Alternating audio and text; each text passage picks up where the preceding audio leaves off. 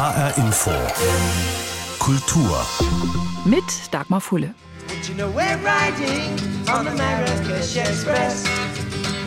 You know we're riding on the Marrakesh Express. They're taking me to Marrakesh. All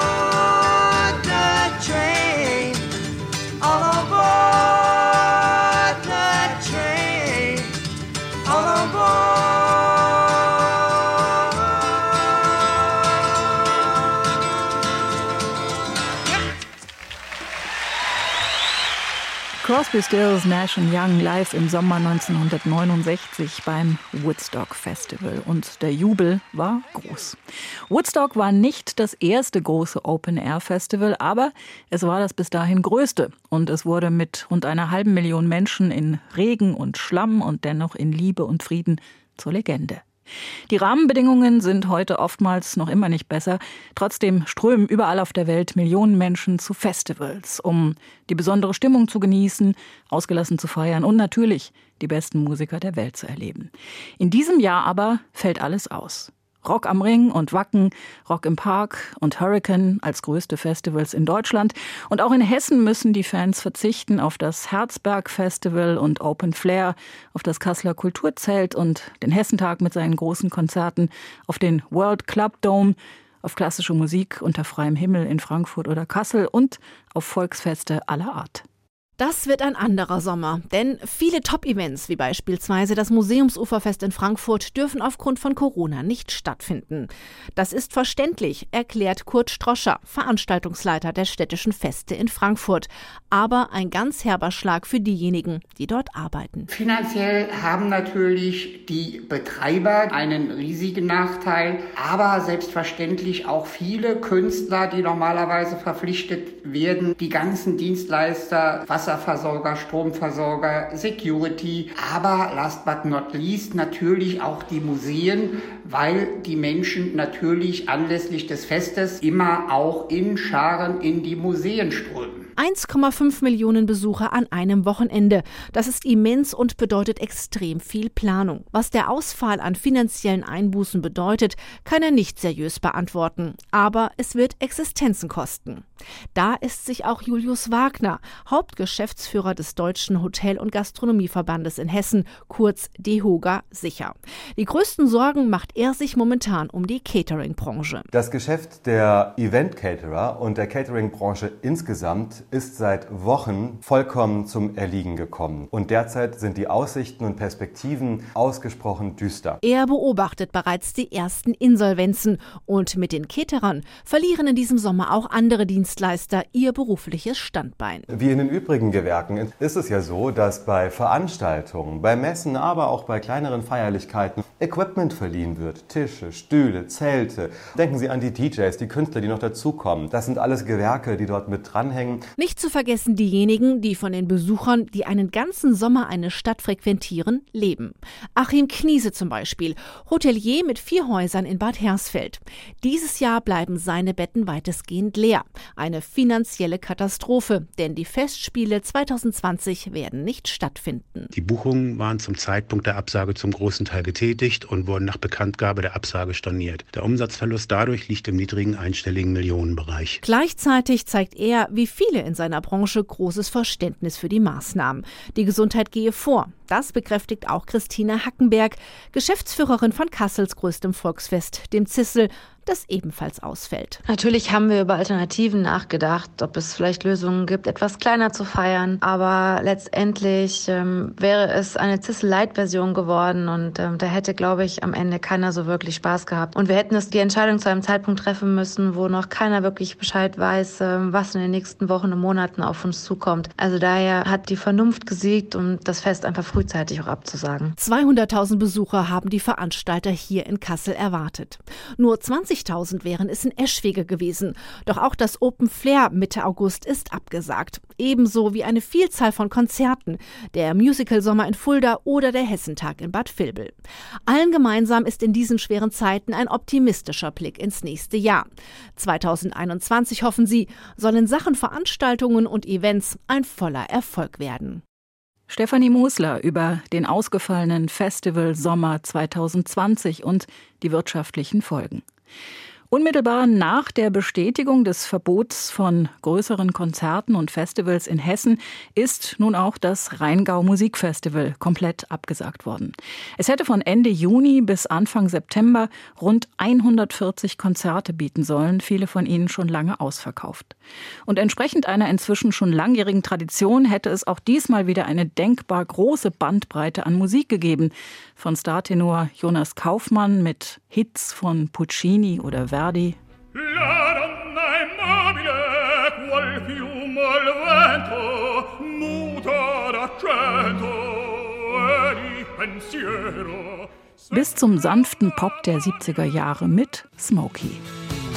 You lay back in the arms of someone, you give in to the charms of someone, you lay back in the arms of someone you love.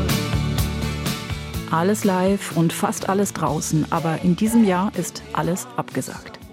Michael Herrmann ist Gründer, Intendant und Geschäftsführer des Rheingau Musikfestivals. Ich habe ihn gefragt, Geschäfte, Spielplätze, Museen, Zoos dürfen wieder öffnen.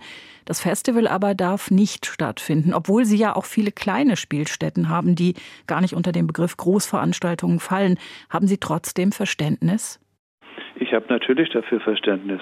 Das Problem ist, wenn wir jetzt diese ganzen Auflagen einhalten. Ich kann Ihnen nur ein Beispiel sagen. Der Metternich-Saal auf Schloss Johannesberg, fast 480 Personen. Wenn wir jetzt diese Auflagen einhalten, also 1,50 Meter Abstand zwischen den einzelnen äh, Gästen und vorne und hinten dasselbe, dann bekommen wir 52 Personen in den Saal. Das ist gespenstisch. Das ist äh, und wirtschaftlich natürlich überhaupt nicht machbar. Im Kurhaus Wiesbaden sind es 126 Plätze und in der Alten Oper, glaube ich, 200. Also da können Sie sich ausrechnen, vor allen Dingen, wie wirkt das? Ja, wie wirkt das auf einen, auf einen Gast? Da steht vorne ein Flügel, da sitzt ein einsamer Pianist und im Saal verteilt auf, auf 32 Reihen sitzen 52 Leute. Das ist Abgesehen, wie gesagt, was ich schon sagte, wirtschaftlich ist es ja gar nicht machbar. Ja, wenn es nicht so traurig wäre, wäre es fast eine komische Szene. Ja, genau. Und dann sitzen Sie vielleicht noch da mit Maske und vor dem Eingang stehen dann irgendwelche äh, Linien, die man nicht überschreiten darf, weil ein Abstand zwischen 1,50 Meter zwischen den einzelnen Besuchern sein muss. Also das ist einfach nicht machbar. Was ist jetzt im Moment Ihre größte Herausforderung? Die größte Herausforderung ist eine gewisse Solidarität zu erreichen von unseren Kartenkäufern, von den Vereinsmitgliedern läuft das eigentlich sehr gut. Die anderen Kartenverkäufer wollen fast ausschließlich ihr Geld zurück. Und äh, dann bin ich dabei, oder wir sind alle hier dabei, mit den Sponsoren zu reden, inwieweit sie uns trotz Absage unterstützen können. Viele Veranstalter versuchen ja jetzt Konzerte, Aufführungen um genau ein Jahr zu verlegen. Die Karten bleiben dann gültig. Ist das bei so einem Festival wie dem Ihren überhaupt möglich? Nein, das ist in der Klassik eigentlich überhaupt nicht möglich. Ich mache ja noch einen Zyklus in der Alten Oper mit äh, Frankfurter Konzertdirektion Pro Arte äh, und Sie können beim Rheingau Musikfestival, wir haben ja dieses Jahr 140 Konzerte, die können Sie nicht einfach aufs nächste Jahr verschieben. Und außerdem hätten wir das Problem, wenn wir das Geld jetzt behalten dürften, hätten wir das Problem nächstes Jahr. Dann haben wir nächstes Jahr keine Einnahmen. Also einmal einen Toten müssen wir sterben. Entweder dieses Jahr oder nächstes Jahr. Und insofern hoffen wir natürlich, dass wir dieses Jahr eventuell auch mit einem Kredit überbrücken können. Wir haben eine Lücke von zwei Millionen dieses Jahr. Das heißt, wir geben im Moment Geld aus, das uns nicht gehört, was zurückgefordert werden kann und auch größtenteils zurückgefordert wird. Und äh, dann müssen wir sehen, wie wir mit diesem Kredit die nächsten Jahre, wenn es denn wirklich weitergeht, wie wir damit zurechtkommen, wie wir den zurückzahlen. Sie sagen, wenn es denn wirklich weitergeht, steht das für Sie in Frage? Naja, wenn man das so sieht, dass es keine Impfung gibt. Wie wollen Sie nächstes Jahr Konzerte veranstalten, wenn diese Auflagen weiterhin bestehen, mit Abstand etc.? Oder wie soll ein Orchester auftreten? Oder stellen Sie sich vor, ein Orchester jetzt nur mal im Opernhaus, im Orchestergraben, die sitzen ja doch fast auf dem Schoß sich gegenseitig. Wie soll das funktionieren? Ja, das, das da bin ich sehr skeptisch. Ich hoffe natürlich, dass es irgendwann gelockert wird und dass wir auch Veranstaltungen machen können. Aber wie gesagt, wenn diese Auflagen bestehen, dann bin ich sehr skeptisch, was das nächste Jahr anbelangt. Sie selber haben das Festival 1987 gegründet. Was ist Ihre Erfahrung aus diesen 33 Jahren? Haben Sie sich jemals irgendwie ähnlichen Nein. Problemen gegenüber Nein, gesehen? Nie, nie. Also, dass man Künstler absagt. Wir haben auch zum Beispiel das Konzert mit Jonas Kaufmann versichert, wenn er nun absagt aus irgendwelchen Gründen, Krankheit etc., aber dass ein Festival ausfällt, das habe ich mir nie hätte ich mir nie vorstellen können. Sie sind ja auch aus diesen 33 Jahren ein erfolgsverwöhnter Mensch. Wie geht es Ihnen jetzt persönlich? Naja, das können Sie sich vorstellen. Mir geht es äh, gar nicht gut, weil es hängt ja nicht nur meine persönliche Existenz daran, es hängt die Existenz meiner Mitarbeiter dran, aber es hängt auch die Existenz der Künstler dran. Denn wenn keine Veranstaltungen mehr stattfinden können, dann leiden die Künstler am meisten. Ja? Denn wir sind ja, wenn ich das so sagen kann, eigentlich die Arbeitgeber der Künstler. Die Veranstalter engagieren die Künstler. Und die brauchen diese Auftritte. Und wenn sie die nicht mehr bekommen, haben sie kein Geld. Das ist ja auch Thema im Internet seit Wochen. Das Internet quillt über vor Hilferufen. Natürlich kann man spenden für die kleinen Theater, für die freien Künstlerinnen und Künstler. Aber man merkt natürlich auch schnell, man kann sie als einzelner Mensch gar nicht alle retten. Viele sagen, wenn der Staat uns da de facto ein Arbeitsverbot erteilt, dann muss er eigentlich auch einen finanziellen Ausgleich schaffen. Was denken Sie ja, darüber? Ja, natürlich. Wir sind auch im Gespräch. Ich bin ja mit Volker Bouffier persönlich sehr gut bekannt oder befreundet und auch mit dem Michael Bottenberg, der ist Mitglied unseres Kuratoriums. Die kennen die Situation, die wissen das auch. Und ich hoffe, dass da noch irgendetwas kommt, dass da vielleicht ein Schutzschirm kommt für die Privaten. Die Öffentlichen haben das Problem nicht. Die kriegen ihre Budgets bezahlt, 35 Millionen an Opernhaus oder vielleicht sogar mehr, ich weiß es nicht genau.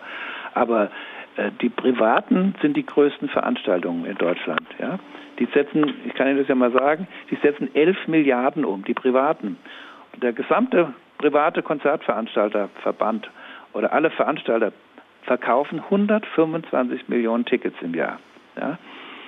Und was passiert mit den Musikerinnen und Musikern? Also ich meine, um Daniel Hope oder Anne-Sophie Mutter müssen wir uns wahrscheinlich keine großen Sorgen machen. Aber was ist mit den anderen? Naja, die haben dasselbe Problem.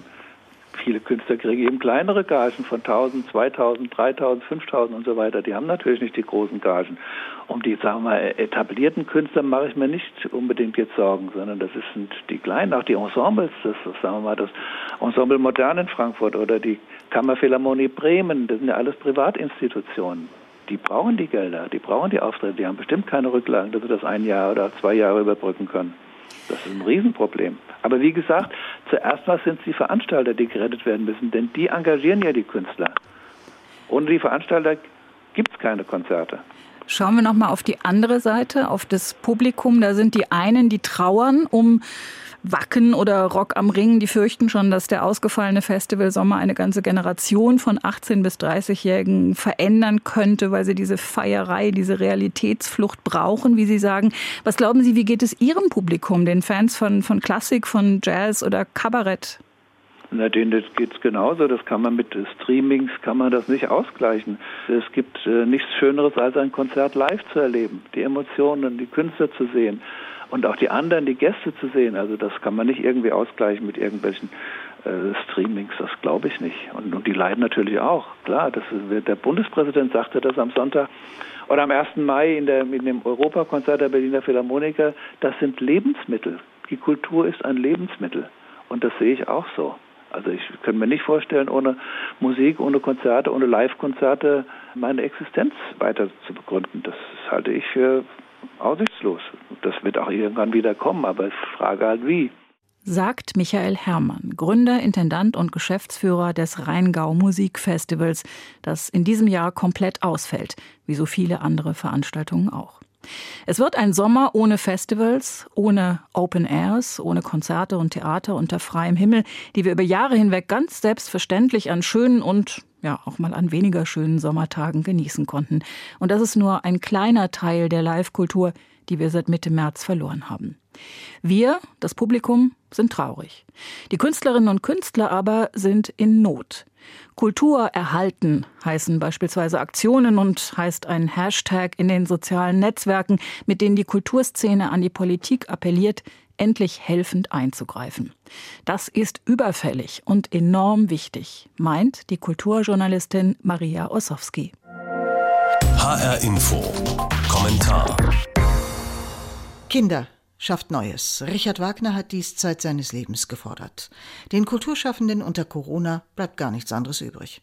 Da sitzen in der leeren Berliner Philharmonie die Musiker bis zu fünf Meter voneinander entfernt. Die 2200 Plätze im Saal sind leer. Das Europakonzert am 1. Mai dürfte die Fernsehzuschauer in 80 Ländern gleichermaßen erschüttert haben. Nie war so deutlich zu spüren, wie sehr Corona unsere kulturellen Erwartungen und Gewohnheiten entmachtet hat. Jede Form der Kultur reflektiert unsere Seelen, unsere Zeit, unsere Fragen, unsere Ängste, unsere Hoffnungen. Zum einen. Zum anderen, und das wissen die wenigsten, erreicht die Kultur- und Kreativwirtschaft nach der Automobilindustrie die höchste Bruttowertschöpfung in Deutschland. Ihr Beitrag zur volkswirtschaftlichen Gesamtleistung betrug 2018 knapp 100 Milliarden Euro und lag vor der chemischen Industrie, den Energieversorgern und den Finanzdienstleistern, so die offiziellen Zahlen des Bundeswirtschaftsministeriums. Das Problem, die meisten Künstler organisieren sich nicht, abgesehen von festangestellten Orchestermusikern. Schauspieler und Sängerinnen, Autorinnen und Tänzer kämpfen sich oft prekär durchs Leben und müssen jetzt um die Grundsicherung streiten und gegen föderale Unterschiede. Eine Sängerin in Baden-Württemberg darf auf völlig andere Unterstützung hoffen als ihr Kollege in Bremen. Für den Tänzer in Berlin gelten andere Ausfallzahlungen als für die Kollegin in Nordrhein-Westfalen. Die Kulturpolitik des Bundes kann da nur begrenzt eingreifen. Hier zeigt sich eher das Elend, denn der Glanz des Föderalismus. Kulturstaatsministerin Monika Grütters gehört kein Opernhaus, kein Theater. Ihr Etat von knapp zwei Milliarden ist zum Großteil fest gebunden und mit großem Abstand der kleinste aller Ministerien. Sie kann nur vernetzen und den Finanzminister um Hilfe bitten. Das tut sie. Ein Kulturinfrastrukturfonds ist in Arbeit. Die Kommunikation um die Unterstützung von Solo-Selbstständigen hätte besser laufen müssen, denn die Aktion half vielen Künstlern nicht weiter. Welche freiberufliche Musikschullehrerin, welcher Gitarrist einer Band, welche Autorin, die ihr Leben mit Lesungen finanziert, hat Geschäftsausgaben für ein extra Büro oder Angestellte? Niemand, also ab ins Jobcenter, was viele als Zumutung empfinden, denn sie wollen ja arbeiten, sie dürfen noch nicht. All diese Künstlerinnen und Künstler warten ebenso sehnsüchtig auf ein Ende der Corona-Krise wie wir, die Zuhörerinnen und Zuschauer, die Kulturgenießer. Nur welche Zukunft erwartet uns? Die Kassen der Länder und Gemeinden werden gähnend leer sein. Zuallererst wird in solchen Fällen das Theater geschlossen, das Orchester aufgelöst. Dies darf nicht geschehen. Wir verspielen sonst ein einzigartiges Erbe. Die Hälfte aller Opernhäuser weltweit steht in Deutschland. Zehnmal mehr Menschen gehen hier ins Museum als zu Spielen der ersten Bundesliga.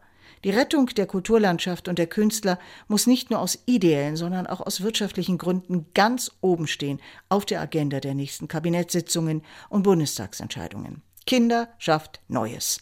Alle Politikerinnen und Politiker können und müssen jetzt beweisen, dass Deutschland den Titel einer Kulturnation auch in schweren Zeiten verteidigen kann. Zur Not der Künstlerinnen und Künstler in Deutschland durch Corona ein Kommentar von Maria Ossowski. Ein ganz kleiner Lichtblick in dieser Corona-Krise, die auch eine Kulturkrise ist, die Museen dürfen wieder öffnen. So auch in Frankfurt. Von A wie angewandte Kunst bis W wie Weltkulturen. Einzelbesucher und Familien dürfen wieder rein, auch in die aktuellen Ausstellungen im Städel, in der Schirn und im Liebighaus. Deren Direktor Philipp Demand fühlt sich, wie alle anderen Museen auch, gut gerüstet, um die Hygiene- und Abstandsregeln für die Besucher einhalten zu können, macht sich aber schon auch Gedanken über die Frage, ob seine und andere Museen in Zukunft vielleicht ein bisschen kleiner planen müssen. Ist das also das Ende der großen Blockbuster-Ausstellungen wie Van Gogh mit mehr als einer halben Million Besucher? Es ist natürlich richtig, dass Museen auf der ganzen Welt jetzt ihre Aufstellungsprogramme der nächsten Monate und Jahre auch in den Blick nehmen und auch möglicherweise modifizieren. Das ist natürlich auch in Frankfurt nicht anders. Insbesondere die Schirnkunsthalle plant ja eher etwas kurzfristiger als das Städelmuseum. Zugleich hängen wir auch mit bestimmten Dingen wie zum Beispiel der Buchmesse zusammen. Wir planen ja eine große Kanada-Ausstellung aus Anlass des Gastlandauftrittes von Kanada zur Buchmesse und schauen schauen natürlich jetzt sehr gespannt, wird denn die Buchmesse überhaupt stattfinden und in welcher Form. Das heißt, zum einen gibt es natürlich die Überlegung, wird es mit den großen Publikumsaufstellungen so weitergehen? Meine Prognose ist ja, das wird es. Aber auf der anderen Seite überlegen wir natürlich jetzt alle. Das betrifft sozusagen nicht nur die Frankfurter Häuser, ob es auch Fallback-Optionen gibt, ob man bestimmte Aufstellungen auch kleiner denken kann, ob man bestimmte große Projekte vielleicht noch mal ein Jahr weiter nach hinten verschiebt. Das sind Fragen, die im Moment die Museumsdirektoren auf der ganzen Welt eigentlich sehr intensiv diskutieren sagt Philipp Demand, Direktor von Städel, Schirn und Liebighaus in Frankfurt, zur Zukunft von Sonderausstellungen in Museen. Zunächst mal haben ab dieser Woche diese und andere Museen im Rhein-Main-Gebiet wieder geöffnet. Auch bundesweit ist das der Fall. Und nächste Woche beispielsweise sind dann auch die großen Berliner Museen wieder fürs Publikum offen. Und nächste Woche öffnen auch die Museen in Kassel wieder. Allerdings nicht die Schlösser, da sie nur mit Führungen zu besichtigen sind. Vorerst noch geschlossen sind auch die Kinos und das trifft auch die Filmfestivals. In Hessen beispielsweise das Lichter Filmfest, Go East oder Nippon Connection. Immerhin aber können Filmfestivals ihre Werke online zeigen und das geht ein bisschen besser als mit Musik oder Theater. Das Lichter Filmfest hat es vorgemacht. Die Show aus hessischen Produktionen und internationalen Filmen fand online statt. Die Festivalbesucher konnten on demand, also auf Abruf zur persönlich passenden Uhrzeit, Filme aus dem Netz streamen. Und auch das Dokumentarfilmfest München ist in dieser Woche an den Start gegangen unter dem Titel Festival at Home. Verkannt und vergessen.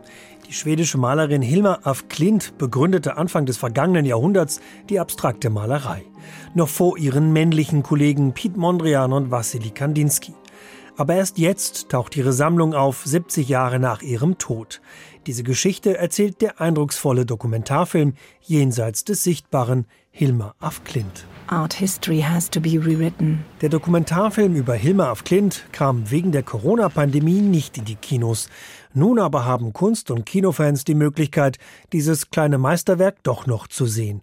Als Stream online im Rahmen des renommierten Münchner Dokumentarfilmfests, das heute beginnt, sagt Direktor Daniel Sponsel. Wir haben eine große Reichweite bisher gehabt die letzten Jahre, haben viele Leute in die Kinos gezogen und wir sind guter Dinge, dass auch ein Teil der Leute, ein großer Teil der Leute diesen Schritt mitgehen, die Filme online gucken. Und ähm, wie Sie ja schon sagten, haben wir jetzt auch die Chance, neue Zuschauerinnen und Zuschauer zu gewinnen, nämlich deutschlandweit auch zum Beispiel in Hessen, die wir noch nie erreichen konnten. Mit über 120 Filmen gehört das Dogfest München zu den größten und renommiertesten Dokumentarfilmfestivals in Deutschland. Diesmal bleiben viele Filmemacher wegen Corona aber fern und natürlich leidet darunter die Festivalatmosphäre, sagt Leiter Daniel Sponsel. Wir haben natürlich einige Weltpremieren verloren, weil es ist für einige Filme tatsächlich dann natürlich schwierig, online eine Weltpremiere zu haben. Das, das ist auch wirklich nachvollziehbar. Und was wir machen werden, ist ja zu jedem dieser Filme Filmgespräche. Also wir bieten im, im Internet in unserer Online-Edition Filmgespräche an. Also wir versuchen auch da so die Festivalatmosphäre ein Stück weit herzustellen. Streaming statt Festival-Flair. Davon sind derzeit alle Filmfestivals betroffen. Aber das hat nicht nur schlechte Seiten. Das Frankfurter Lichterfilmfest freute sich in der vorletzten Woche guter Resonanz mit vielen Besuchern online. Finanziell lief es anscheinend gar nicht so schlecht. Nippon Connection japanisches Filmfestival. Und das im Juni beginnende japanische Filmfest Nippon Connection versucht sogar mit einem Online-Marktplatz japanische Delikatessen an seine Zuschauer zu liefern. Denn trotz Corona wollen die Veranstalter für ihr 20-jähriges Jubiläum japanisches Flair ins Netz bringen.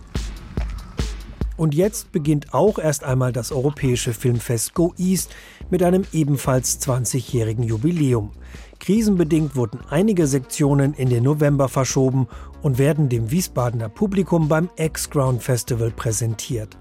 Aber während der jetzt bereits angelaufenen Festivalwoche bieten die Veranstalter ein sorgfältig kuratiertes Programm on demand. So steht diese Woche voll unter dem Stern des Kinos. Und zum ersten Mal in der Geschichte erreichen Festivals vielleicht dank Corona sogar mehr Besucher als früher. On demand. HR-Inforeporter Jan Tussing über Filmfestivals ohne Kinos in Zeiten von Corona und geschlossenen Lichtspielhäusern. Und das war HR Info Kultur. Den Podcast finden Sie auf hrinforadio.de und in der ARD Audiothek. Mein Name ist Dagmar Fulle.